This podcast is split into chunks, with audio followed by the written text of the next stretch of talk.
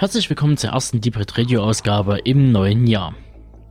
Nun, heute haben wir wieder jede Menge filmischen Stoff im Gepäck, etliche Gewinnspiele und unseren Neuzugang im Team, der Benedikt.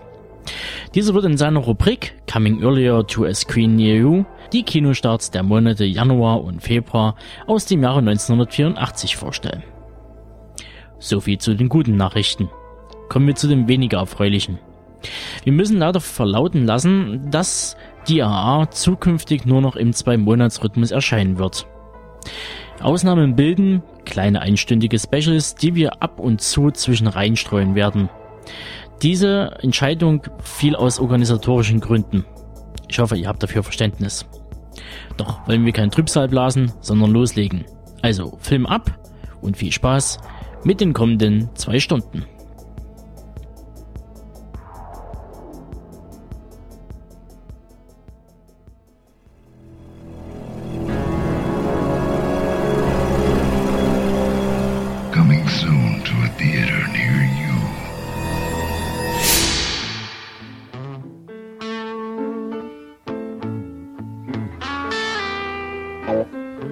Homefront ist ja im Grunde genommen ein klassisches Thema für Sylvester Stallone. Also ein Einzelgänger, Konzentration von vielen Feinden in der Umgebung. Immer mehr muss er seine Kräfte zusammenscharren, immer mehr muss er sich gegen Angriffe von außen verteidigen. Das ist ja ein klassisches Thema von Sylvester Stallone, das in vielen seiner Filme immer wieder thematisiert wurde und oder behandelt wurde. Ähm, aber langsam scheint er sich auch ein bisschen zu alt dafür vorzukommen. Jedenfalls hat er in diesem Fall seinen Kumpels von den Expendables, den Jason Statham, vorgeschickt. Und Statham erzählt, also St Stallone hat in dem Fall das Drehbuch zu Homefront geschrieben und Gary Fleder, auch einer aus der alten Genre-Sparte, den man schon aus den frühen 90ern mit Denn zum Küssen sind sie da oder auch Das Urteil kennengelernt hat, hat denn die Sache übernommen. Statham, kennen wir ja, ist Statham, gut trainiert, immer in der Lage, seine Muskeln spielen zu lassen und sauber zu schießen. Und diesmal in der Rolle eines Sylvester Stallone. Kann das funktionieren? Um es zu beantworten, ja, es kann funktionieren. Und es funktioniert auch in Homefront. Äh, Homefront ist dadurch, so merkwürdig es klingen mag, obwohl er sehr gelungen ist, ganz anders geworden, als man im ersten Moment meint. Statham ist Statham, Stone, Stallone ist Stallone, richtig, aber Homefront ist in dieser Mischung doch recht eigenständig geworden. Jason Statham spielt einen ehemaligen äh, Undercover-Agent, der sich mit seinem Töchterchen äh, in irgendeine Kleinstadt zurückgezogen hat äh, und nur seine Ruhe haben will. Bastelt an irgendwelchen Autos rum, macht sein Ding und will weder sich mit irgendjemandem bekämpfen noch sonst irgendetwas. Aber um ihn herum ist die Welt natürlich nicht so schön und heil, wie man sich das vorstellt, sondern da ist immer was los, da gibt's eine Menge Drogen und Exzesse und durchgeknallte Typen, die irgendwelche äh, Geschäfte machen und so weiter. Und so ein Typ wie wie wie wie Statham, wie ein Statham spielt, der kann sich einfach davon nicht wirklich fernhalten und wird automatisch damit konfrontiert. Das Ganze ist äh, untermalt in die, in mit, mit, ihr, mit seiner Tochter. Es fängt damit an, dass seine Tochter einen Klassenkameraden geschickt dadurch, Statham hat ihr beigebracht, wie man sich wehrt und sie knallt den Klassenkameraden nieder. Also der kriegt eine verpasst. Nichts Besonderes, wie das unter Kindern der Fall ist, aber halt ein kleines Mädchen, einen großen, schweren Jungen und sofort gibt's Stress. Die klassischen Sachen. Die Eltern von dem Jungen kommen, die Mutter kommt. Die Mutter wird gespielt von Kate Bosworth. Äh, Kate Bosworth ist ja normalerweise auch eher so ein Typ, sogar für Romcoms, spielt hier aber eine total fast schon durchgeknallte Alte, die die absolut aggressiv ist, die die die auch also das hat sehr viel mit White Trash zu tun. Das ist sehr viel mit mit mit einer Bevölkerung, die also überhaupt nicht ausgeglichen wird. Also es, es schwingt auch sehr viel amerikanischer Alltag mit, der wenig mit der heilen Welt zu tun hat, die manchmal in Hollywood-Filmen verkörpert wird. Hier ist sehr sehr viel aggressiv, sehr viel äh, Stress dabei. Und dann gibt's noch James Franco. James Franco kennen wir ja auch. Äh, zuletzt erst wieder als komischer in einer komischen Rolle in Das ist das Ende oder in einer Fantasy-Rolle wie in die fantastische Welt von Oz. Im Grunde genommen ein sympathischer Typ, spielt hier mal so richtig so den Drogenheini.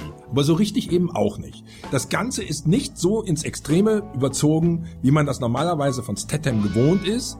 Und auch nicht ganz so, ich sag mal, oberrealistisch, wie Stallone es in seinen Rocky-Filmen äh, versucht hat, sondern eine Mischung aus beiden. Also Statham wird aktiv, Statham kann wieder sein Ding machen, die Feinde sind teilweise knallhart, aber irgendwo bleibt das Ganze, siehe Stallone, noch in einem, Real, in einem realistischen Rahmen. Kurz, es ist ein Statham-Film mit einem realistischen Hintergrund, der auch sehr viel von einem kaputten Amerika zeigt. Sehr schön übrigens eine Rolle von Winona Ryder, die man ja schon lange kennt, Alien 4 oder Durchgeknallt, die ja auch so ihre eigenen privaten Probleme hat und die hier im Grunde genommen einen Typus spielt, der sehr gut dazu passt.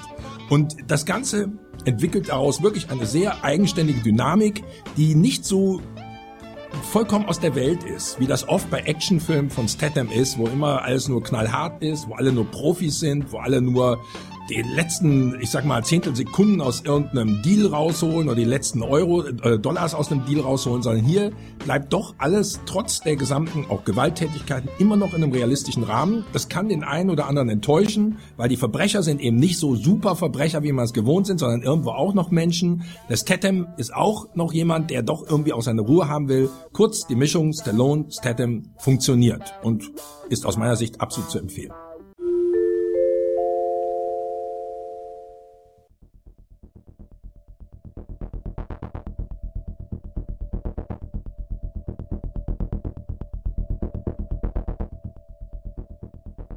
Erbarmen läuft bei uns am 23. Januar in den Kinos an und ist eine Adaption des gleichnamigen Romans von Jussi Adler Olsen, dessen Bücher in der letzten Zeit ja ganz gut die Bestsellerlisten gerockt haben. So auch 2007 der genannte Erbarmen, welcher letztendlich für den dänischen Autor das Sprungbrett zum meistgelesensten Autor seines Heimatlandes äh, darstellte. Wenn ein Buch gut funktioniert, dann lässt er die Verfilmung meist nicht lange auf sich warten. Und so ist es auch in diesem Fall. Das ist eine dänische Produktion geworden mit schwedischen und deutschen Co-Produzenten, unter anderem auch das ZDF, für die Regisseur Mikael Norgard das Ganze inszeniert hat. Erbarmen handelt von einem Kommissar, namentlich Karl Morg, gespielt von Nikolai Lee Kaas, der eigentlich in fast allen großen äh, skandinavischen Produktionen wie Idioten, dänische Delikatessen, in China essen sie Hunde, aber auch in internationalen Filmen wie Illuminati mitgespielt hat.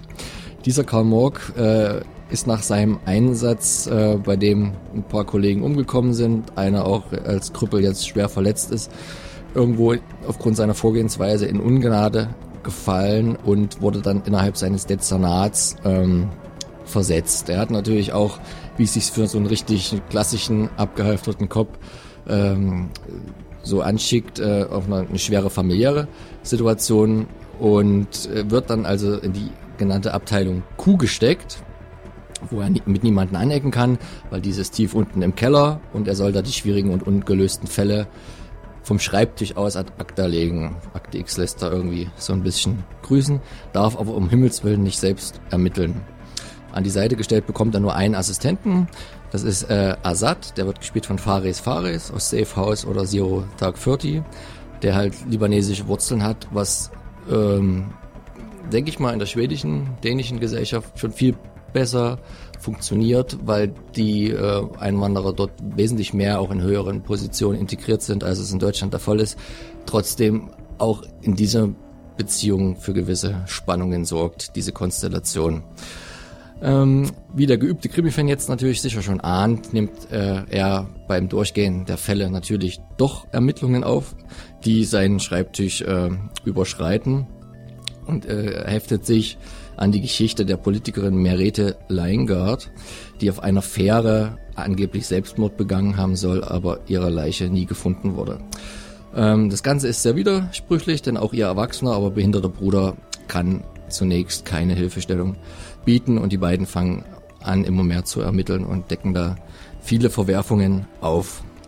Gleichzeitig bekommt der Zuschauer immer zu sehen, wie besagte Politikerin sich in der Gewalt eines Fremden befindet, genau gesagt in einer Druckkammer gesteckt, dort zwar gefüttert wird und müßig am Leben gehalten wird, aber letztendlich mit dieser Art von Folterung langsam dahin siechen soll, genau wie derjenige das für sie vorbestimmt hat.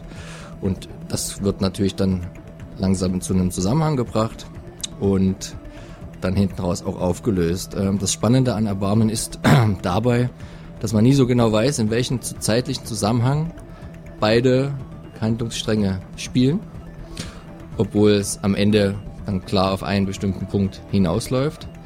Und äh, auch so wartet der Film ganz mit ganz ordentlichen Wendungen auf und präsentiert letztendlich eine recht verzwickte Geschichte. Das kann man ihm aber auch schon wieder negativ auslegen und von Überkonstruiertheit sprechen, da es vielleicht dann auch ein paar Zufälle zu viel gibt. Das ist aber ein bisschen Geschmackssache. Ähm, mich persönlich hat eher gestört, dass er sich sehr irgendwo plumpe Saw-Anleihen nimmt, mit was diesen ganzen äh, Folterplot äh, mit der Frau angeht, obwohl man das wahrscheinlich ja jetzt dem Film an sich nicht unbedingt vorwerfen kann, weil die Vorlage im Buch hat das ja auch schon verwendet. Ähm, man hat also ein geschichtsträchtiges, zeitgemäßes Thema gewählt, um möglichst viel Effekt zu erreichen.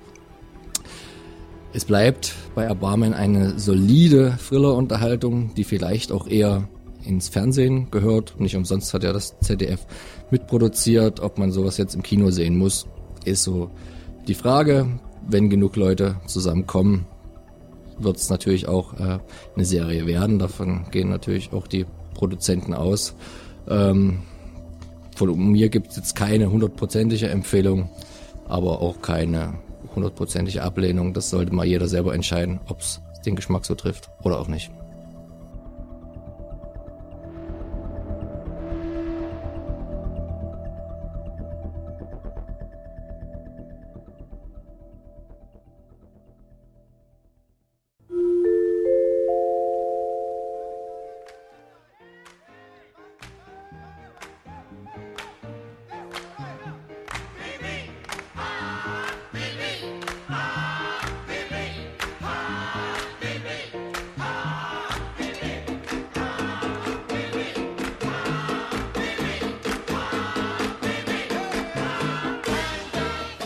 Martin Scorsese ist wieder zurück in seinem angestammten Terrain. Nachdem er zuletzt mit Hugo Cabret mehr so was Fantasievolles, Remissenzartiges gemacht hat, ist The Wolf of Wall Street wieder Realität pur. Spielt in den 80er Jahren, späten 80er Jahren, wird aber mehr als Rückblick gezeigt. Leonardo DiCaprio spielt einen bekannten Finanzjongleur nenne ich das, den es in der Realität auch gibt oder logischerweise auch gegeben hat. Und die gesamte Story basiert auch auf wahren Hintergründen, woran man auch keine Sekunde zweifelt. Denn die ganze Zeit geht es vor allem um eins, um Titten, um Kokain und Geld, Geld, Geld, Geld. Also Realität pur. Um was anderes handelt es sich ja eigentlich normalerweise nicht als Intention. Das Ganze beginnt damit, dass Caprio zum tollen Broker ausgebildet wird in seiner Rolle und äh, die Firma sofort pleite geht. Er fängt an dem Tag an, an dem irgendwie ein riesen, äh, an der Wall Street ein riesen Crash gibt und ist sofort wieder auf der Straße. Und dann fängt er mit sogenannten Penny Stocks an. Das ist etwas, was man aus großen Aktienmärkten gar nicht kennt sondern das ist so wie wenn einer, das geht in den USA, wenn einer, sagen wir mal, irgendwo in der Garage gerade irgendeinen eigenen Motor, der mit Zucker läuft, sagen wir mal, erfindet und da Aktien rausbringt und jede Aktie ist drei Cent wert. Kannst du also dir locker mal 10.000 Aktien leisten, denn die kosten dann ja trotzdem nur, weiß ich was, 3.000 Dollar. Das ist genau das, womit die ihre Geschäfte machen. Natürlich sind die Dinger völlig unseriös, natürlich bringen die kaum was, aber Während Sie beim normalen, als normaler Broker etwa ein Prozent von der verhandelten Summe für sich selber einstecken können, können Sie bei den Penny Stocks 50 Prozent einstecken. Und aus dieser Gier, aus dieser Gier entwickelt Martin Scorsese einen Selbstläufer, der immer größer und größer wird. Und die Firma wird größer. Es ist wunderbar mit anzusehen. Sehr schön übrigens, dass mal Jonah Hill, den man mehr aus so Filmen auch wie Das ist das Ende oder Superbad kennt, mehr als den dicken Kumpel, der eine, eine Frau abkriegt, hier mal richtig den coolen Partner von DiCaprio spielt, der einfach ähm, mit ihm gemeinsam diese Firma öffnet. Also wirklich große Besetzung, was die beiden Hauptrollen angehen. Matthew, Matthew McConaughey spielt leider nur eine ganz kleine Rolle am Anfang, aber die spielt er super. Da spielt er noch einen so einen Altbroker, der sozusagen seinem Kellner als erstes sagt, so bitte bring mir jetzt äh, Martini so und so und dann in sieben Minuten immer den nächsten, ohne dass ich ihn nochmal weiter bestelle, weil der braucht quasi seine sieben Minuten Dosis. Was aber so schön ist an dem Film, was ich wirklich erstaunlich finde, ist, der Film ist in keinem Moment zeigefingerhebend, belehrend oder irgendwie bewusst sozialkritisch ausgelebt. Die Figuren stellen sich nie in Frage.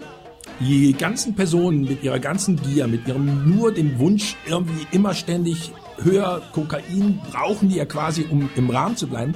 Das wird nicht kritisch betrachtet im Sinne von kritisch betont. Es wird einfach nur gezeigt. Es wird auch nicht zu negativ gezeigt. DiCaprio ist ja in seiner Rolle am Ende, wird aus dem Knast entlassen und der Film beginnt ja auch mit ihm in der Gegenwart, der das im Rückblick erzählt. Es ist also klar, dass er irgendwie davonkommt, aber wie sein Leben abläuft, was mit seinen Frauen, mit Kindern, mit Freunden, mit Partnern, was da passiert, wie die ablaufen, das wird in drei Stunden von Scorsese in hohem Tempo gezeigt. Nicht muss man ganz klar sagen, das ist thematisch immer ein und dasselbe. Man sollte also keine großartige Abwechslung erwarten. Und was man sich selber daraus zieht, ob man das jetzt reizvoll findet oder das oberflächlich findet, ob man das kritisch sieht oder ob man das nicht mag, das kann jeder selbst entscheiden. Scorsese gibt keine vorgegebene Meinung. Er zeigt nur. Und die selber finden es immer geil. Es gibt so eine kleine Szene, wo Jonah Hill und der DiCaprio so zusammentreffen. DiCaprio ist zu dem Zeitpunkt zwei Jahre lang clean, kein Alkohol, nichts mehr. Und dann fragt äh, Hill, der gerade sich wieder seine Line zieht, so zu ihm, na, wie fühlt man sich denn, wenn es clean ist? Da sagt DiCaprio nur, scheiße fühlt man sich, scheiße. Hier wird nichts an gutem Leben mit schlechten Leben verglichen. Hier wird einfach nur gezeigt, wie die drauf sind. Das kann man kritisieren. Ich habe auch einige Texte dazu gelesen, wo eben zu wenig angeblich über den Hintergrund, über die psychologische Seite gesprochen wird. Richtig, darüber spricht Scorsese nicht. Und genau das finde ich gut.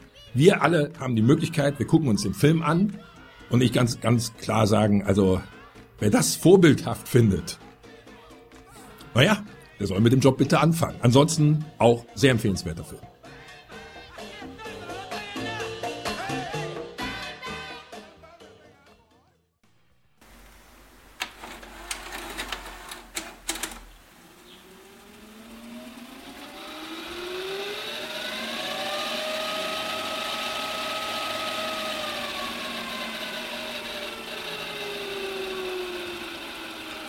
Comes the home entertainment world.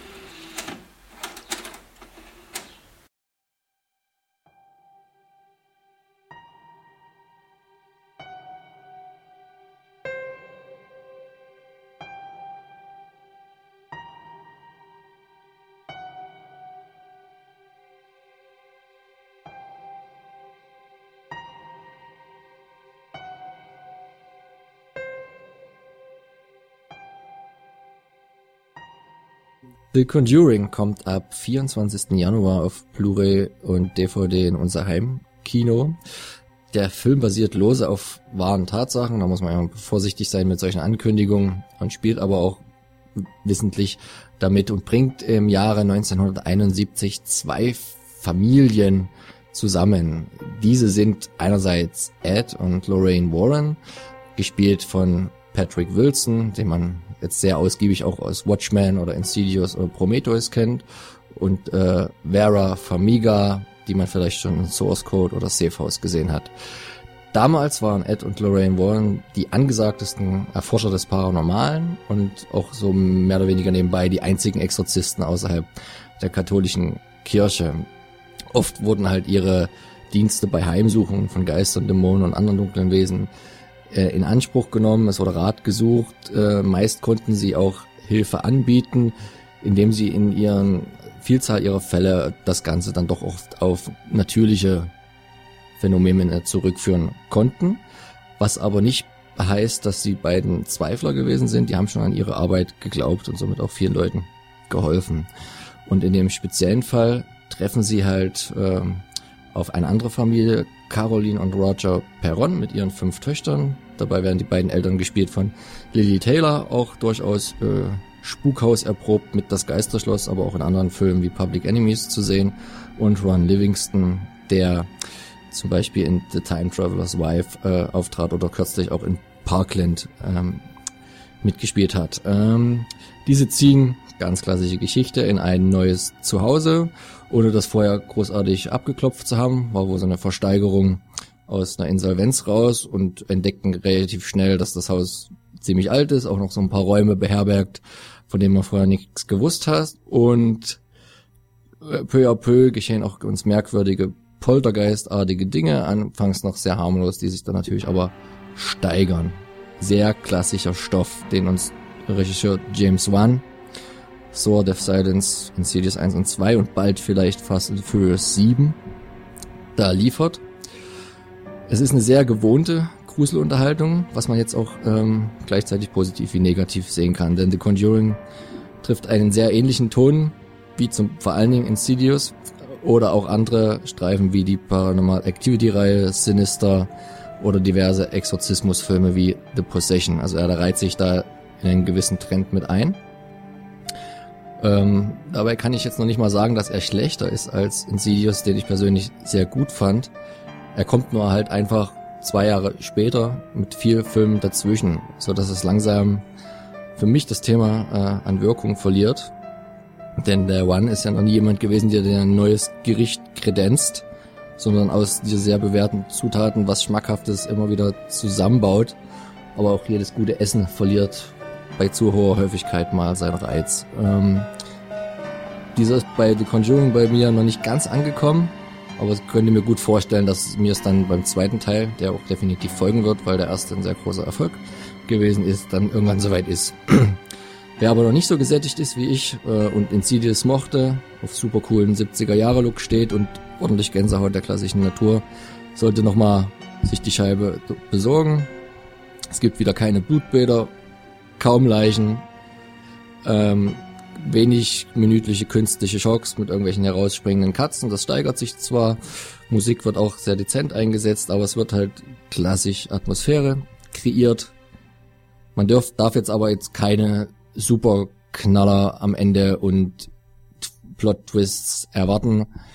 Ähm, wer aber solide Hausmannskost der alten Schule will, auf jeden Fall nochmal reinschauen, bevor die Welle sich dann auch, wie so viele andere Wellen vorher, selbst beerdigt.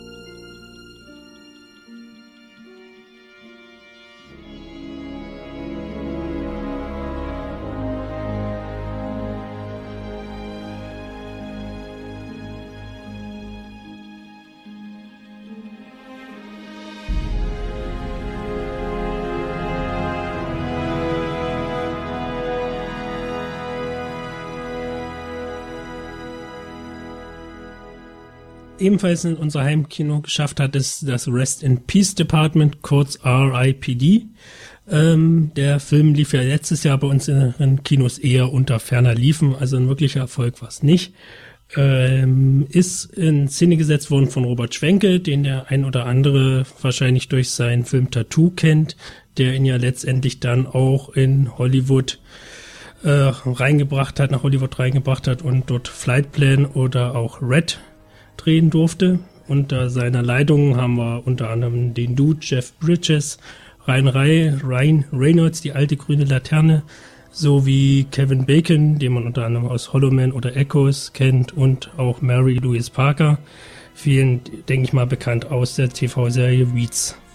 Inhalt ist schnell erzählt. Es geht um einen jungen Cop namens Nick Walker, der bei einem Einsatz ums Leben kommt und auf dem Weg ins Reich der Toten plötzlich im Rest in Peace Department sich wiederfindet und also quasi so eine ja Polizeibehörde, die sich darum kümmert, dass so einige Tote, also beziehungsweise Seelen, die halt noch auf Erden wandern und die nicht unbedingt ins Reich der Toten wollen, ähm, endlich den Weg halt dorthin schaffen. Also letztendlich geht's halt vor allen Dingen um einige gefährliche Seelen, die halt in auf der Erde Schaden anrichten wollen und das ist dann auch der Job von Nick. Er soll also die gefährlichen Seelen ins Totenreich befördern, kriegt dabei den alten Haudegen Roy Paul, Paul Pulsipper heißt oder Palsipper ausgesprochen, der von Jeff Bridges dargestellt wird. Ähm, ja, und die beiden, wie es in jeder Buddy-Komödie halt so ist,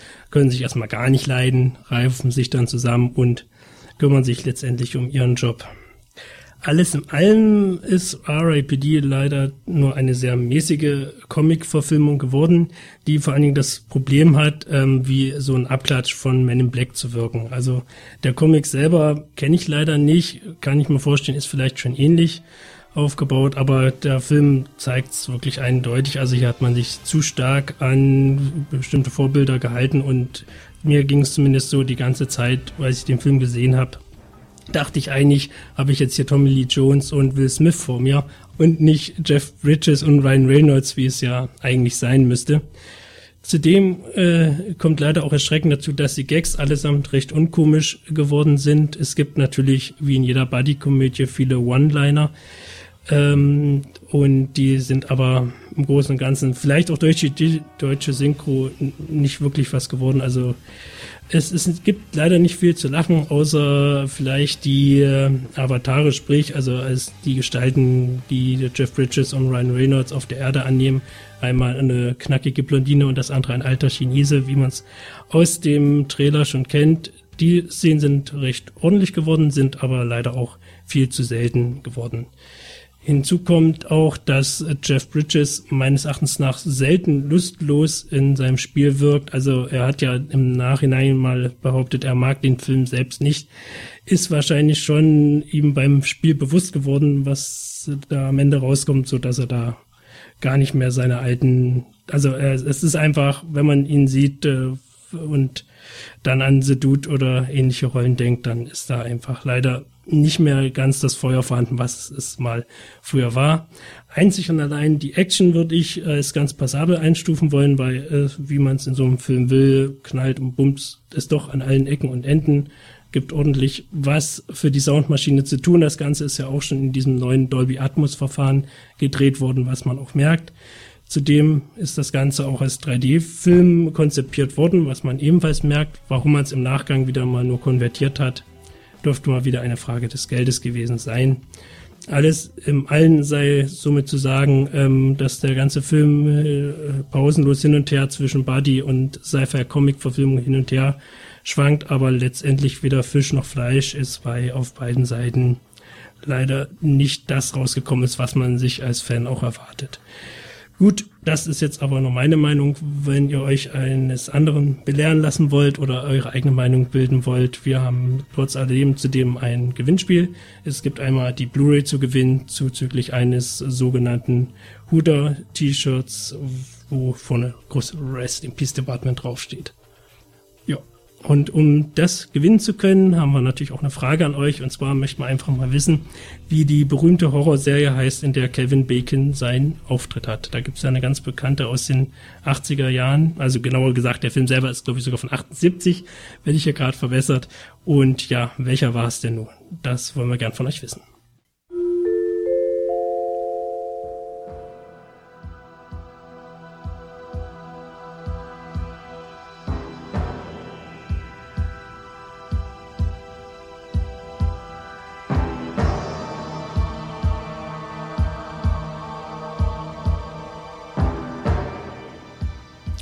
Ob in World's End wirklich die Welt untergeht, soll hier nicht verraten werden. Dennoch ist der Film ein Endpunkt, und zwar für die lose zusammenhängende Trilogie des britischen Regisseurs Edgar Wright, die ihren Beinamen Cornetto von einem netten kleinen Running Gag bekommen hat und mit vollem Namen Blood and Ice Cream Trilogie heißt. Vor zehn Jahren fing alles an mit Shaun of the Dead, der romantischen Komödie mit Zombies. Mit dem selbstdefinierten Subgenre der Rom-Com gelang Regisseur Edgar Wright sowie Simon Peck, seinen Co-Autoren und Hauptdarsteller, sowohl eine Parodie auf als auch eine Hommage an den Zombie-Film der Anfang des neuen Jahrtausends mit 28 Days Later seine düstere Wiederbelebung erfuhr. Vier Jahre später folgte die Actionkomödie Hot Fuzz, eine Verbeugung vor allen amerikanischen Polizei- und Buddy-Filmen wie etwa Lethal Weapon oder Bad Boys 1 und 2. Und nun also The World's End. Ein Film, der mit seinen Referenzen zwischen Der große Frust, Peters Friends und Angriff der Körperfresser pendelt. Für seine Fans ist Edgar Wright nach nur vier Filmen als Regisseur, Scott Pilgrim gegen den Rest der Welt ist sein erster Ausflug nach Hollywood, Kult. Er steht in einer Reihe von britischen Jungregisseuren, die sich in der Folge des Cool Britannia Aufschwungs Ende der 90er, Anfang der Nullerjahre mit individuellen Stilmitteln und ihrer Verehrung für das Genre Kino einen Namen gemacht haben. Doch während Guy Ritchie sich auf Gangsterfilme konzentrierte und Steve McQueen radikale Psychostudien betreibt, machen Edgar Wrights Filme in erster Linie Spaß. Sie sind schnell montiert, exzellent geschrieben und sind warmherzig und gleichzeitig cool. Edgar Wright, und er bleibt sich auch bei The World's End treu, macht Unterhaltungskino irgendwo zwischen kultigem Geheimtipp und Blockbuster, zwischen britischem Understatement und amerikanischem Exzess. Vergleichbar mit seinen Filmen sind vielleicht die Werke der Brüder Michael und Martin McDonough, die jedoch die Gewalt in Filmen wie Brücke sehen und sterben oder auch Vegard weniger pompös, dafür aber umso düsterer gestalten. Und Eis gibt's da auch nicht.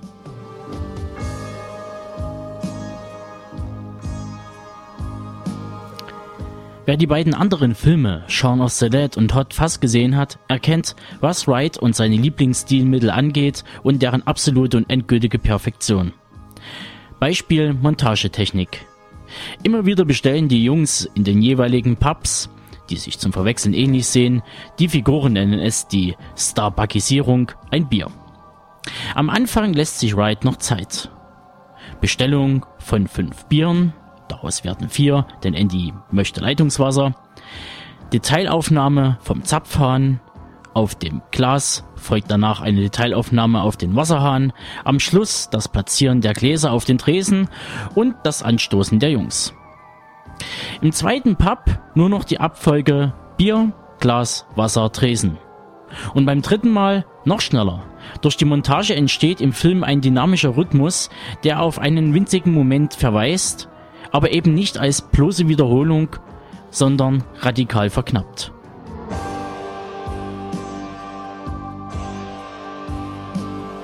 Auch in World's End zelebriert Wright die Action die brachial und ganz überraschend in die Szenerie einbricht und den Film in ein ganz neues Genre hieft.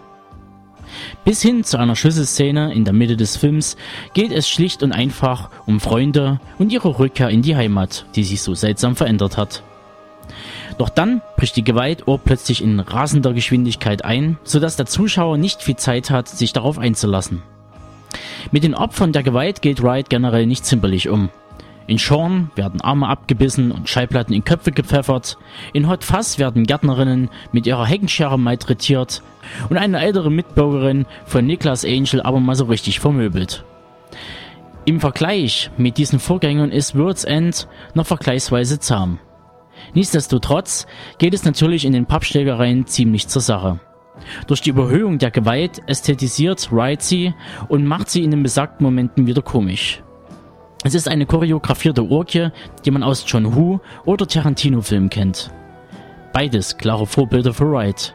Doch im Gegensatz zu Who, der seine Gewaltorgien ernst nimmt, oder Tarantino, dessen brutale Sequenzen das Visuelle in den Vordergrund stellen, erzeugt Wright einfach nur eine coole Stimmung, in der das slapstickartige Humor nicht fehlen darf. Wenn Gary wieder und wieder versucht, einen Schluck Bier zu trinken und ständig durch Attacken davon abgebracht wird, dann erinnert das sogar oftmals und im wirklich allerbesten Sinne an einen Film wie Vier Fäuste für ein Halleluja.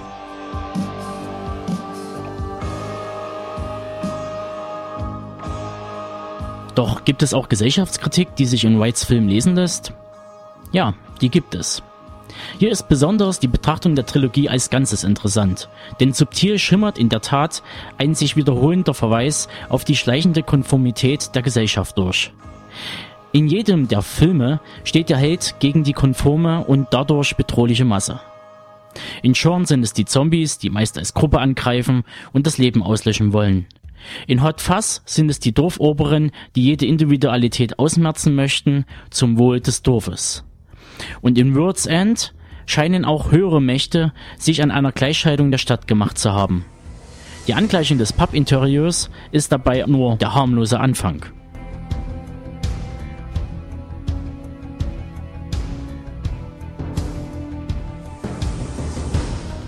Die Geschichten der einzelnen Figuren wird in Words End jeweils nur angerissen. Ihre Charakterzüge definieren sich dabei eher über ihr Verhältnis zu Gary und ihre Beschreibung in der sehr gelungenen Exposition des Films. So ist Oliver der ehrgeizige Kreuzpaver Karrieretyp, Peter der ängstliche Drückeberger, Stephen verkörpert Garys ewigen Konkurrenten um die Gunst der Frauen. Alle Figuren entwickeln sich im Verlauf des Films entsprechend ihrer Figurenanlage, bekommen aber jede für sich Momente der Überraschung.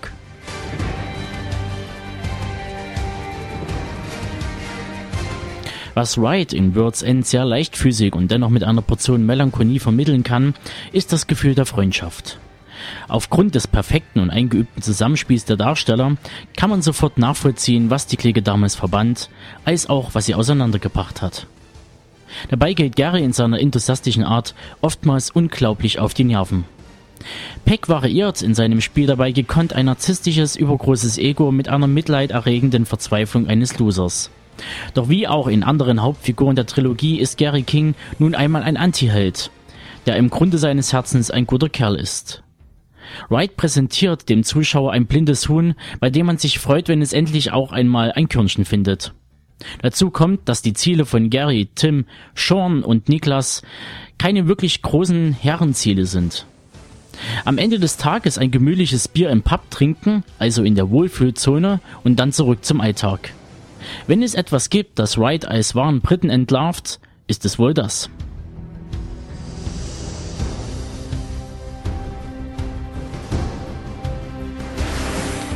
Auch in World's End spielt die Liebe eine Rolle. Doch gemeint ist damit nicht Sam, die von Gary immer noch heftig umworbene Jugendflamme, sondern Andy, gespielt von Nick Frost. Wright und Peck haben sich in allen gemeinsamen Drehbüchern der Bromance zwischen Simon Pecks Figur und seinem treuen Sidekick alias Frost verschworen. Peck selbst verschaffte Frost seine erste Rolle als Mike in der Serie Spaced. Seit dieser Zeit treten die beiden in die Fußstapfen von Laurel und Hardy, Stephen Fry und Hugh Laurie und vielleicht auch ein bisschen Bud Spencer und Terence. Es ist dabei erstaunlich, welche Wandlung gerade Nick Frost in seinen Parts durchlaufen hat. War er in Schorn noch der nichtsnutzige beste Freund, der den ganzen Tag auf der Couch hockt und Gorillageräusche imitiert und ein klarer Störfaktor für die Beziehung des Helden ist, wurde er in Hot Fuzz bereits zum emotionalen Rettungsanker erhoben, als liebenswerter Naivling, der Nicholas Angel beibringt, auch mal los und jemanden an sich ranzulassen. Und in World's End ist Andy sogar der eigentliche Held. Er ist die Figur, die man von Beginn an ernst nehmen kann, die erwachsen ist und Gary King stoppt, bevor er zu weit gehen kann. Er ist es, der Gary neuen Mut verleiht. Immer wieder gelingt es Frost, seine Rollen sowohl brüllend komisch als auch anrührend liebenswert anzulegen. Daher nimmt man ihn auch die Wandlung ab, als er sich von den Fesseln der Zurückhaltung löst und mit einem Schrei der Befreiung die besten Prügelszenen in World's End an sich reißt. Interessanterweise verläuft die Entwicklung von Frosts Figuren genau gegensätzlich zu der von Pecks Figuren. Entwickelt sich einer weiter, muss der andere einen Schritt zurückgehen das Yin und Yang einer wahren Bromance, die Simon Peck und Nick Frost außerdem im wahren Leben ebenfalls durchleben, was man an vielen köstlichen, immer gemeinsamen Interviews sehen kann.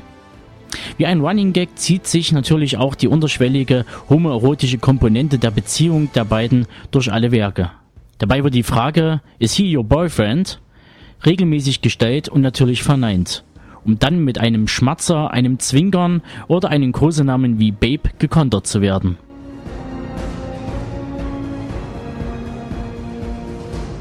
Über Edgar Wright haben die beiden einmal gesagt, er sei die Marmelade in unserem Sandwich. Was zunächst ein guter Gag ist, bewahrheitet sich, wenn man sich die Filme anschaut, die ohne die Mitarbeit des jeweils anderen entstanden sind. Im Jahr 2009 drehte Edgar Wright die Comicverfilmung Scott Pilgrim gegen den Rest der Welt. Und obwohl der Film eine visuell fantastische und streckenweise wirklich grandios komische Reise in die Welt der Videospiele ist, verliert der Film gerade in der zweiten Hälfte häufig den Fokus und wirkt etwas planlos. Genauso übrigens wie bei Paul, ein Alien auf der Flucht, den Simon Peck und Nick Frost im Jahr 2011 zusammen mit Regisseur Craig Motola auf die Leinwand brachten. Sie schrieben gemeinsam das Drehbuch und spielten die Hauptrollen. Doch trotz originaler Ideen und einer wirklich hochkarätigen Besetzung, Seth Rogen und Jason Bateman, zünden nicht alle Gags und die Inszenierung ist wenig überraschend. Beide Filme sind auf ihre Weise gelungen, doch im Vergleich mit der Trilogie zeigt sich, die drei brauchen sich einfach, um ein wirklich filmisches Feuerwerk auf allen Ebenen abzufackeln.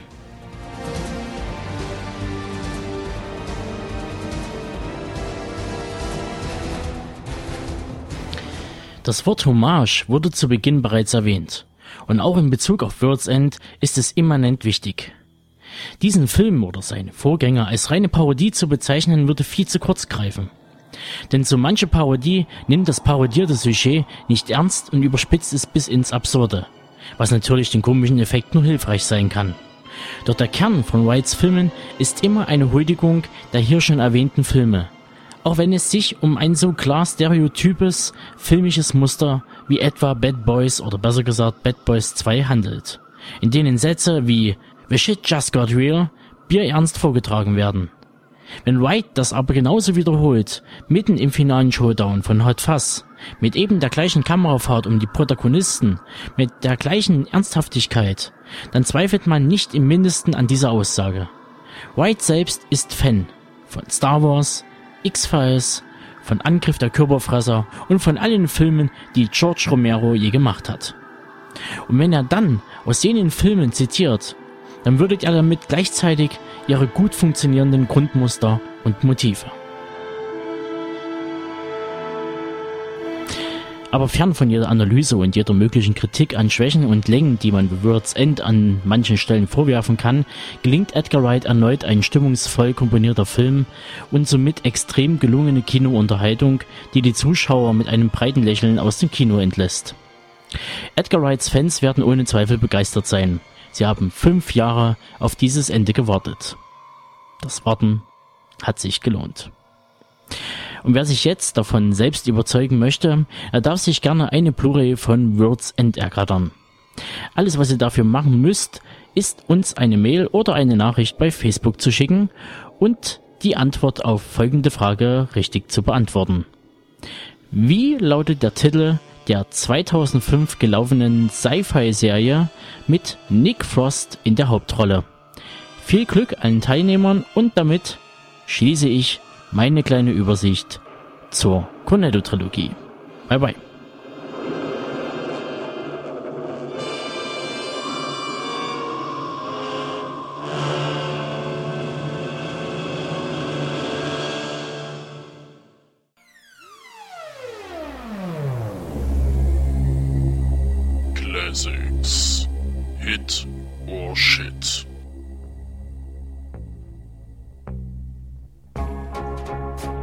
The Wanderers ist ein US-amerikanischer Jugendfilm aus dem Jahre 1979. Es geht in erster Linie um den jungen Richie, gespielt von Ken Wall, und seiner Gang, den Wanderers. Die Mitglieder der Clique stammen allesamt aus italienischen Einwandererfamilien und müssen sich im harten Alltag der Schule in der Bronx mit rivalisierten Banden auseinandersetzen. Da gäbe es zum Beispiel die Wongs, eine japanische Kampfsportgang, die gefährlichen Ducky Boys Baldies, eine Gruppe aus Skinheads, sowie die afroamerikanischen Del Bombers. Eine wirkliche Handlung verfolgt der Film nicht, stellt aber viele Charaktere vor und deren Geschichten. Es geht um Liebe, Eifersucht, die erste sexuelle Erfahrung, Streit in der Familie, Rassismus, der eigenen Identität, der Suche nach der Bestimmung in der eigenen Zukunft und Rock'n'Roll. Viel Rock'n'Roll, der den Soundtrack bestimmt. Es ist schwer, sich in den Film einzufinden, denn er zeigt beispielsweise mal eine lange Partyszene mit Strip-Poker und fröhlich tanzenden Teenagern und im nächsten Moment eine ernste, tieftraurige Sequenz um Angst und Tod. Dazwischen gibt es keine nachvollziehbaren Verbindungsstücke und oft fragt man sich, ob da nicht vielleicht ein paar Minuten fehlen. Am Ende gibt es noch ein Footballspiel, eine Massenschlägerei und einen, einen versöhnlichen Abschluss. Auch wenn das alles nicht richtig zusammenpasst, hinterlässt der Film doch einen positiven Eindruck. Für 1979 ist die Optik sehr modern, was vermutlich äh, Michael Chapman zuzuschreiben ist, der vorher schon bei Taxi Driver oder auch später bei Space Jam die Kamera führte. Der Regisseur Philip Kaufman ist kein Vielfilmer, aber auch kein Unbekannter. Er hat zum Beispiel die Story zu Jäger des verlorenen Schatzes entwickelt und auch moderne Hollywood-Klassiker wie Der Stoff, aus dem die Helden sind, inszeniert. Mit The Wanderers liefert er ein Werk ab, irgendwo zwischen Grease und Eis am Stiel, mit einem Hauch mehr Niveau. Schließlich basiert der Streifen auf einem autobiografischen Roman von Richard Price, seines Zeichens Autor und Drehbuchschreiber aus New York und hat vermutlich nicht nur den Namen des Hauptcharakters äh, mit diesem gemeinsam. Nachdem für die Kinoauswertung in Deutschland eine 20 Minuten kürzere Version gezeigt wurde, Schuld dafür dürfte die viel nackte Haut sein, die man zu sehen bekommt, äh, gibt es bereits seit geraumer Zeit die ungekürzte Fassung als Director's Cut für das Heimkino. Aktuell herausgegeben äh, ist wird The Wanderers in dieser Form äh, von Black Hill Pictures. Beim Zusehen wird man den Gedanken nicht los, dass The Wanderers Pate stand für beispielsweise spätere Filme wie Rumblefish von Coppola oder sogar viel später American Pie. Ähnlichkeiten finden sich allemal. Empfehlen kann ich diesen Jugendabenteuerfilm Freuden der 60er Jahre und Musikfilmliebhabern, die eine unorthodoxe Erzählstruktur nicht scheuen. Mit freundlicher Unterstützung von Koch Media können wir euch eins von drei Exemplaren dieses Films verlosen. Wir wollen von euch dazu nur wissen, was euer Lieblingsfilm aus dem Jahre 1979 ist. Schickt uns einfach eine Nachricht auf Facebook oder an die gewohnte E-Mail-Adresse.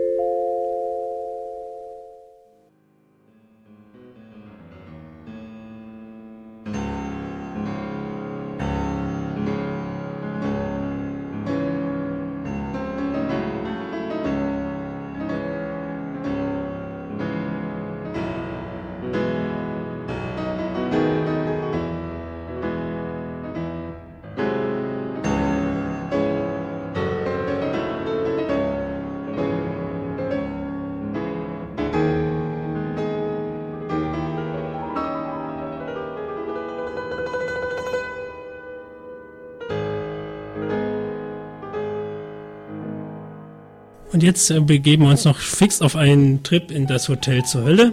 Hotel zur Hölle aus dem Jahre 1980 ist wohl alles im Allen ein eher unbekannterer Film aus der typischen 80er Jahre Horror Ära, sage ich mal, ähm, der von dem Regisseur Kevin Connor in Szene gesetzt wurde. Kevin Connor kennt man weniger äh, durch Kinoproduktionen, da vielleicht das Haus der Verdammten dem einen oder anderen bekannt, ansonsten eher äh, als TV-Regisseur unterwegs gewesen, wie zu Fackeln im Sturm oder das Model und der Schnüffler. Unter seiner Regie befinden sich die beiden Darsteller Rory Calhoun, den man eher aus Hart aber herzlich kennt, und Nancy Parsons aus der berühmt-berüchtigten Porky-Reihe. Der Film selber ist eine schwarze Horrorkomödie geworden. Es geht um ein Geschwisterpaar, das ein Hotel namens Hello führt, bei dem aber das O kaputt ist und somit nur noch Hotel Hell heißt, was auch besser passt, denn alles in allem haben sich die beiden neben ihren Einnahmen durch das Hotel äh, auch einen netten Nebenjob angeeignet. Sie verkaufen nämlich äh, Rauchfleisch, das sehr beliebt ist in der Gegend, was wohl auch seine Gründe darin sieht, dass das Rauchfleisch mit einer gewissen Würze hergestellt wird, die sich aus nichts anderem als aus Menschenfleisch ähm, darstellt. Ähm, dabei geht es munter zur Sache. Ähm, das Ganze ist ein wirklich typischer 80er Jahre Horrorfilm, der vor allen Dingen aufgrund seiner guten Atmosphäre und eben diesem recht ordentlichen Witz besticht. Ähm, das Ganze sollte man jetzt allerdings nicht als Blätterfilm erwarten, sondern denn dafür ist es dann doch relativ harmlos. Also in der heutigen Zeit würde der Film wahrscheinlich eher eine 16er als eine 18er Freigabe kriegen. Damals war das doch ein bisschen anders. Das Video, was damals rausgekommen ist, wurde kurze Zeit später wieder eingezogen vom Verleiher selbst, da man halt einfach eine Beschlagnahme befürchtet hat. Das ist aber, wie ihr heute sehen könnt, also für die heutige Zeit wirklich übertrieben. Was vielleicht der Grund ist, wie es da Benedikt vor uns schon in seiner Kritik erwähnt hat, man war damals ja auch ein bisschen mit dem Nacktheitsfaktor über ähm, über überfordert. äh, mit dem Nacktheitsfaktor überfordert, der auch hier relativ hoch ist für so einen Film. Also es gibt auch ordentlich was zu sehen in der Richtung. Vielleicht lag es daran, vielleicht lag es aber auch einfach an dem sehr zynischen Witz und an der zynischen Idee halt aus Menschenfleisch eine Würze zu machen, die man dann halt auch genüsslich genießen kann. Im Großen und Ganzen, wie schon gesagt, auf alle Fälle eine Empfehlung von meiner Seite aus. Wer die typischen 80er Jahre Horrorfilme mag, wird sich auch hier groß erfreuen können. CMV hat das Ganze jetzt rausgebracht. Äh, auf Blu-ray kann man das jetzt erwerben und dabei wünsche ich euch viel Spaß. Ist auf alle Fälle eine Empfehlung wert.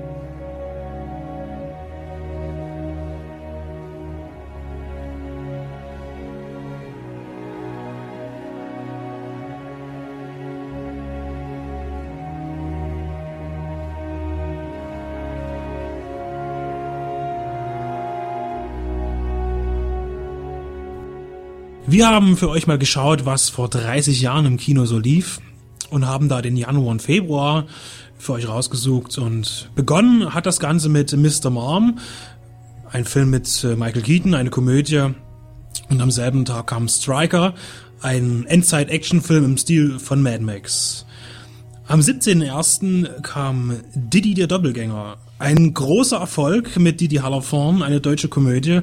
Und dieser Film ist so erfolgreich gewesen, dass er sogar bis Mitte der 90er Jahre der 20. erfolgreichste Film im deutschen Kino war, nach Besucherzahlen. Am 20.01. folgte äh, Nostalgia von Andrei Tarkovsky, damals original mit Untertitel, äh, ein sowjetischer Film. Erst 30 Jahre später wurde eine deutsche Tonfassung und Synchronfassung angefertigt, die dann auf DVD veröffentlicht wurde.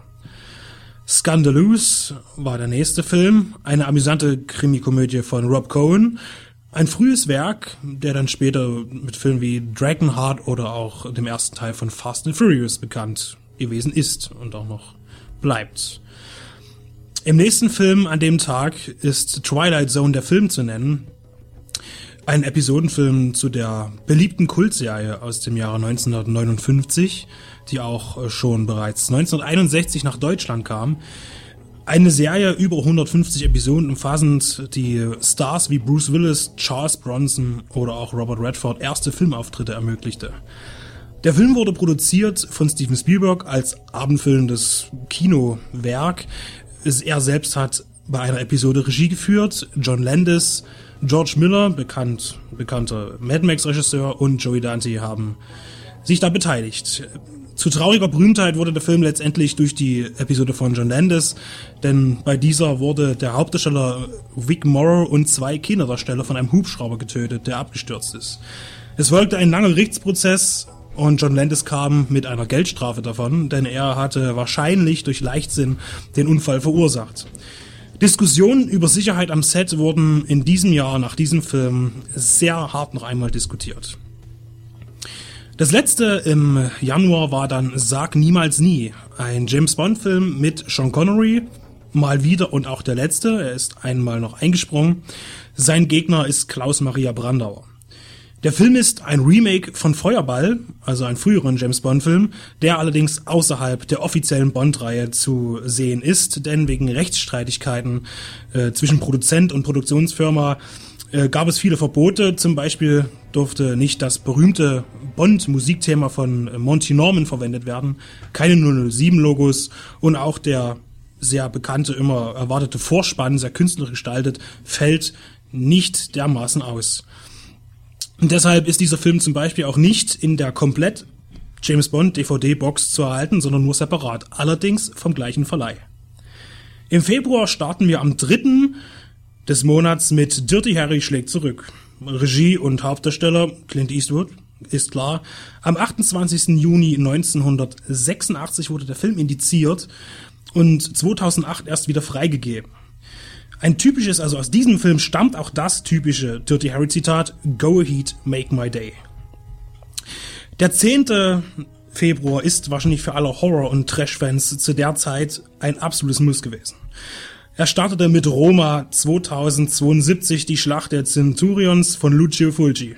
Ein Endzeit-Action-Film, wie man ihn kennt, nach üblichem Schema, mit Fred Williamson, der beliebte amerikanische Darsteller im damaligen italienisch- und spanischen Film. Project Brainstorm ist das nächste Projekt. Hier hat sich äh, Effektspezialist Douglas Trumbull als Regisseur ausgetobt. In der Hauptrolle Christopher Walken und Natalie Wood. Diese ertrank während der Dreharbeiten äh, auf einer nächtlichen Segelyachttour. Dadurch wurden die Dreharbeiten abgebrochen. Zwei Jahre später klagte der Regisseur, die Dreharbeiten wieder aufzunehmen per Gericht und hat auch gewonnen. Und es wurde mit einem Body-Double und einem Stimmdouble quasi die Dreharbeiten beendet. Die Handlung äh, ist folgende. Dr. Brace, gespielt von Christopher Walken, entwickelt ein System, ein Gerät, das es ermöglicht, in das Gehirn eines Menschen einzudringen und erlebte Gefühle aufzunehmen und sie zu speichern und man kann sie dann jederzeit sich wieder ansehen und auch anfühlen. Als eine Dame bei einem Herzinfarkt bekommt, während sie dieses Gerät austestet, wird auch später beim Ansehen der Aufnahmen eine andere Person getötet. Das nimmt der Geschäftsführer des Unternehmens natürlich, der das Geld gegeben hat, zur, zur Entwicklung des Systems, um es äh, gewinnbringend ans Militär weiter zu verkaufen, weil er da eine Chance sieht. Der Erfinder selbst möchte das Projekt lieber zerstören. Es war ein technischer Meilenstein, der Film. Ähm, es wurde in zwei verschiedenen Screen-Formaten gedreht und auch dann letztendlich zusammengeschnitten. Äh, ein ganz großer Film seiner Zeit, technisch gesehen, allerdings dann später an den Kinokassen ein Flop. An diesem Tag kam auch Tanz der Teufel in deutschen Kinos und nicht nur in die Kinos, sondern auch in den Videoverleih gleichzeitig. Es ging eine lange Rechtsstreitsituation voraus und letztendlich wurde der Film ja auch, äh, wie allen bekanntes, äh, dann etwas später im Juli indiziert. Und ist es auch heute noch. Regie führte Sam Raimi, Darsteller, Hauptdarsteller Bruce Campbell. Mehr ist, glaube ich, nicht zu sagen. Abschließend an dem Tag Amityville Horror 2. Der Besessene von Dino De Laurentini produziert und als bekanntester Darsteller ist Burt Young zu nennen. Am 22.02.1984 kam ein deutscher Film in die Kinos in Deutschland, das Arche Noah-Prinzip. Der erste große Film von Roland Emmerich. Ein Science-Fiction-Krimi um eine Raumstation in der Erdumlaufbahn mit wetterbeeinflussender Technik. Diese droht missbraucht zu werden. Dieser ist der Abschlussfilm von Roland Emmerich an der Münchner Filmhochschule. Im Vornherein war er schon groß im Gespräch, denn er hatte Kosten von einer Million D-Mark erreicht, was schon ziemlich ungewöhnlich war für einen Studienfilm. Hier in einer seiner früheren äh, Arbeiten auch schon Bert Eichinger als Executive Producer. Cotton Club schließt an, ein Gangsterfilm zur Prohibitionszeit in den USA von Francis Ford Coppola mit Richard Gere und Diane Lane. Das Hotel New Hampshire schließt den Tag ab, eine Tragikomödie von Tony Richardson nach einem bekannten Roman von John Irving mit Jodie Foster und Nastasia Kinski. Am 24.02. tauchte in den Kinos Arthur der Unbesiegbare auf.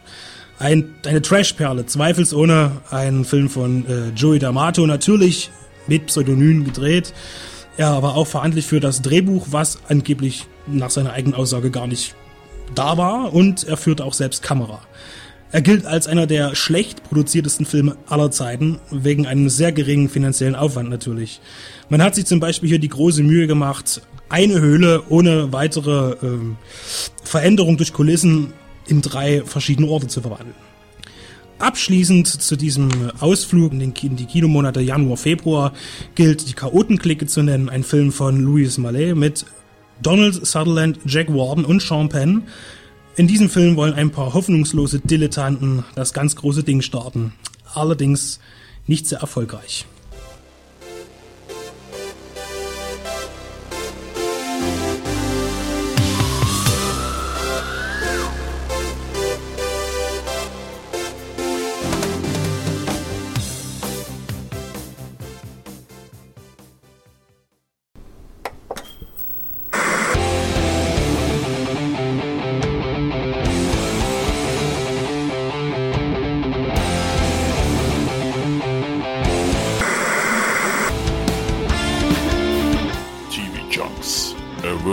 In episodes.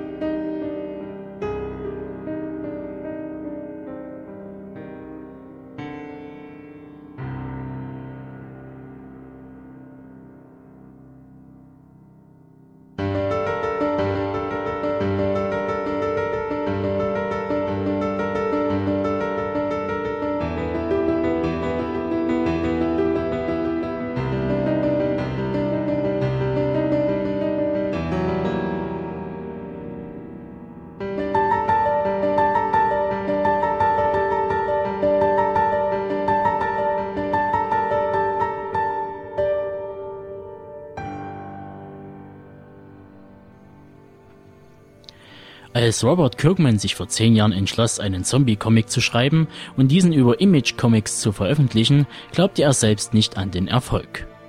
Ich hatte eine Serie ohne Ende im Sinn, sagte der 35-jährige Autor. Aber ich vermutete, dass ich nicht über die erste Folge hinauskommen würde. Falsch vermutet, denn am 31. Januar 2014 wird die mittlerweile 114. Folge von Kirkmans Geschichte um den Provinzpolizisten Rick Grimes das Licht des amerikanischen Comicmarktes abblicken. Aber kommen wir zur groben Story.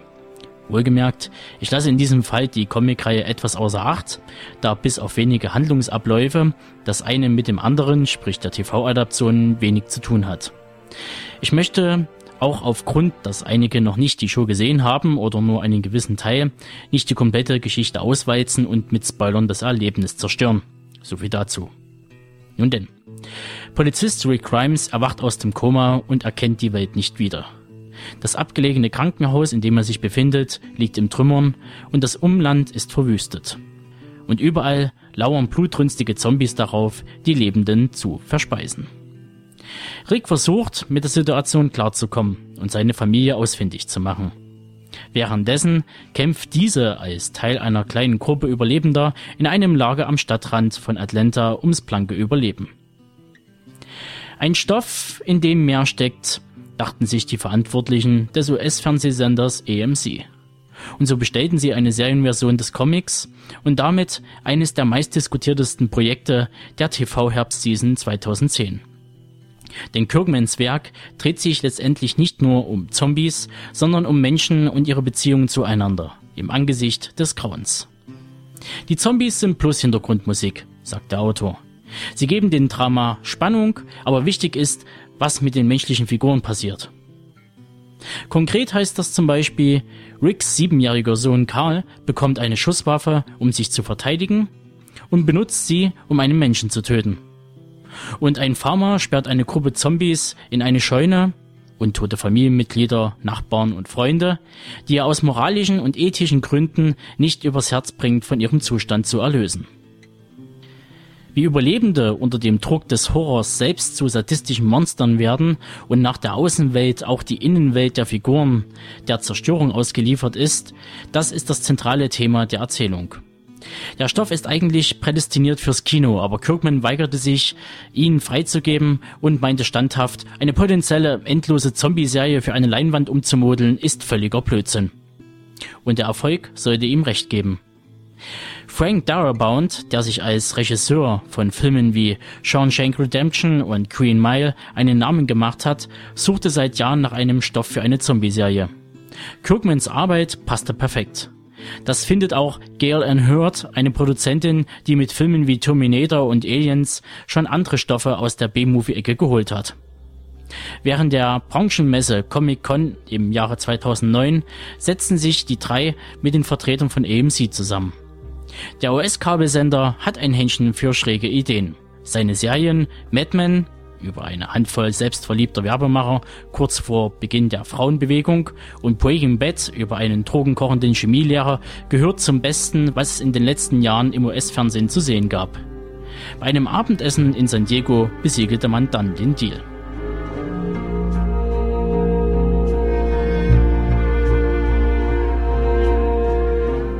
Comic vs. TV wie ich eingehend erwähnte, genehmigte sich die TV-Adaption einige Abweichungen zur Comicvorlage. Während zum Beispiel in der fünften Folge der ersten Staffel Rick Grimes an der Seite seines Dienstpartners Shane gegen das Grauen kämpft, ist letztgenannter im Comic bereits in der ersten Folge gestorben. Das trifft auch auf viele andere Protagonisten zu.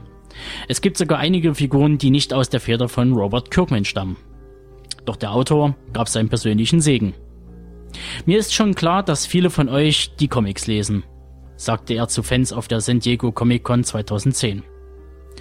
Aber ich fände blöd, wenn ihr vorm Fernseher sitzt und sagt, aha, jetzt weiß ich schon, was als nächstes passiert. Ich möchte, dass Comic und Fernsehserie getrennte Existenzen führen und dass die Serie so viele Überraschungen wie möglich bereithält. Altbewährtes aufgepeppt. Trotzdem gaben die ersten Bilder, die einem bei der Comic-Con vorgestellten Trailer zu sehen waren, die Stimmung der Vorlage eindrucksvoll wieder. Leicht entsättigte Farben, menschenjahre Totalen, Zombies, die dank einer kunstvollen Maske kaum weniger bedrohlich wirken als die Schöpfungen der Zeichner Tony Moore und Charlie Adlard. Dazu ein melancholischer Score und eine Besetzung, die erstaunlich physische Ähnlichkeiten mit den Comicfiguren aufweist. Der Brite Andrew Lincoln spielt Rick Grimes, und Scott Wilson, bekannt aus der Stoff, aus dem die Helden sind, der große Gatsby oder Deadman Walking, sein letzter Gang, verkörpert Herschel Green.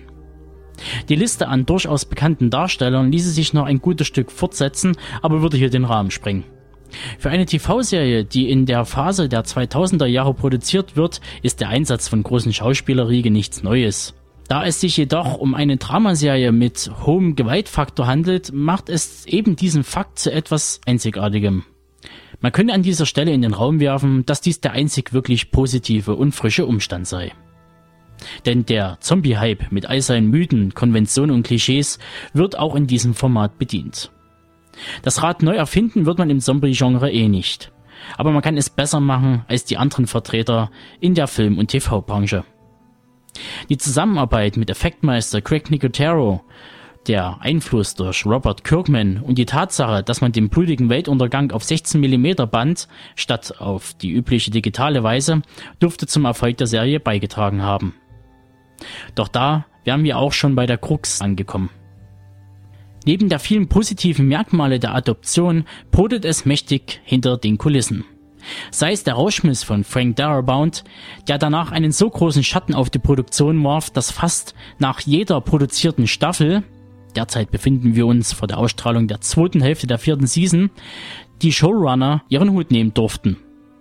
Ein zweiter Punkt, der mir und vielen Fans bitter aufstößt, ist die Tatsache, dass man aufgrund vieler Fehlentscheidungen seitens AMC und der Produktion um The Walking Dead das Serienbudget seit Beendigung der ersten Staffel zu minimieren versucht und dies der Produktion langsam anzusehen ist.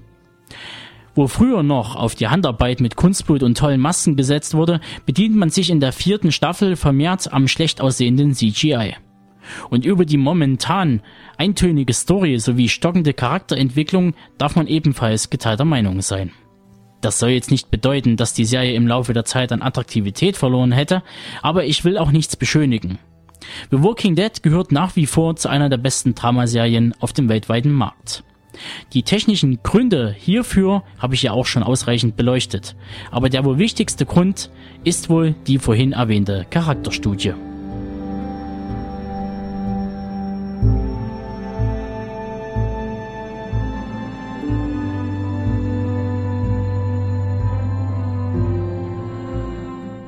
The Walking Dead versucht den Zustand der Postapokalypse so bodenständig, wie es eben das Szenario einer Zombie-Epidemie vorgibt, real werden zu lassen.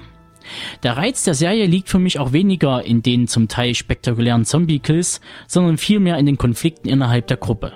Wie dynamisch sich diese entwickelt und inwieweit sich der Kampf der letzten Überlebenden und die Eindrücke des Erlebten, sprich die ausgeübte Gewalt, der Verlust und natürlich auch der Tod, die Entmenschlichung vorantreibt und das Ziel einer neuen Gesellschaftsordnung mit Grundsätzen regelrecht überflüssig macht.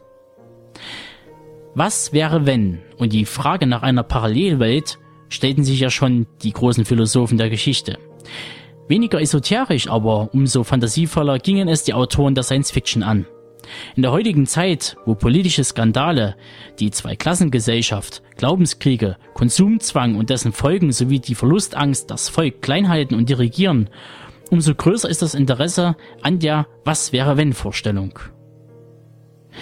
Auch The Walking Dead und das Thema der Zombie-Apokalypse erfüllt dies ganz gut. Die Zivilisation wagt einen Neuanfang und drückt den Reset-Button. Doch welche politische Ausrichtung nimmt das neue System an? Wo werden die moralischen Instanzen liegen? Und lernt die neue Welt aus den Fehlern der Vergangenheit? All diese Fragen stellen sich Jahr für Jahr auch die Zuschauer dieser Serie und machen sie zu dem, was sie heute ist. Wo anfangs The Walking Dead nur knapp 5 Millionen Zuschauer pro Episode an die TV-Geräte lockte, so legte die dritte Staffel aus dem Jahre 2013 die Messlatte auf etwas mehr als 10 Millionen. Und dies kann man gleichsetzen mit dem Interesse am Super Bowl. Doch kommen wir jetzt zu meinem Fazit. Aufgrund der hohen Erzähldichte, aber auch einige Unstimmigkeiten, kann ich euch für The Walking Dead als Gesamteindruck über die drei bereits im Handel erhältlichen Staffeln eine klare Empfehlung aussprechen. Wer den einen oder anderen zehn Handlungsbogen in Kauf nimmt, bekommt eine gute und interessant erzählte Geschichte geboten, und nur darauf kommt es ja schließlich an. So, und wer jetzt Lust bekommen sollte, sich in die Postapokalypse aller Romero und Kirkman zu werfen und meine Beurteilung einer Prüfung zu unterziehen, für denjenigen oder diejenige habe ich dankenswerterweise durch den Rock- und Metal-Merchandise EMP und dem Label iOne Entertainment einmal das Brettspiel zur Serie und die kürzlich veröffentlichte dritte Staffel auf DVD zu verlosen. Alles, was ihr dafür machen müsst, ist uns auf unserem Facebook-Profil oder unter www.deep-red-radio.de anzuschreiben und folgende Frage zu beantworten. In welcher Stephen King-Verfilmung spielte Laurie Horton, die in The Walking Dead den unnahbaren Charakter der Andrea mimt, mit? Kleiner Tipp: Regie führte Frank Darabont. Viel Glück allen Teilnehmern und zukünftigen Fans dieser Serie.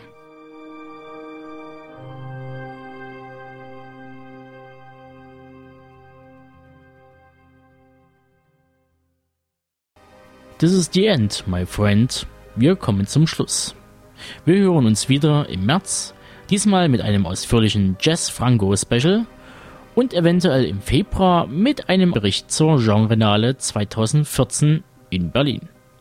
So, und bis dahin, kommt gesund durch den Winter und ehrt eure Antenne. Bye bye.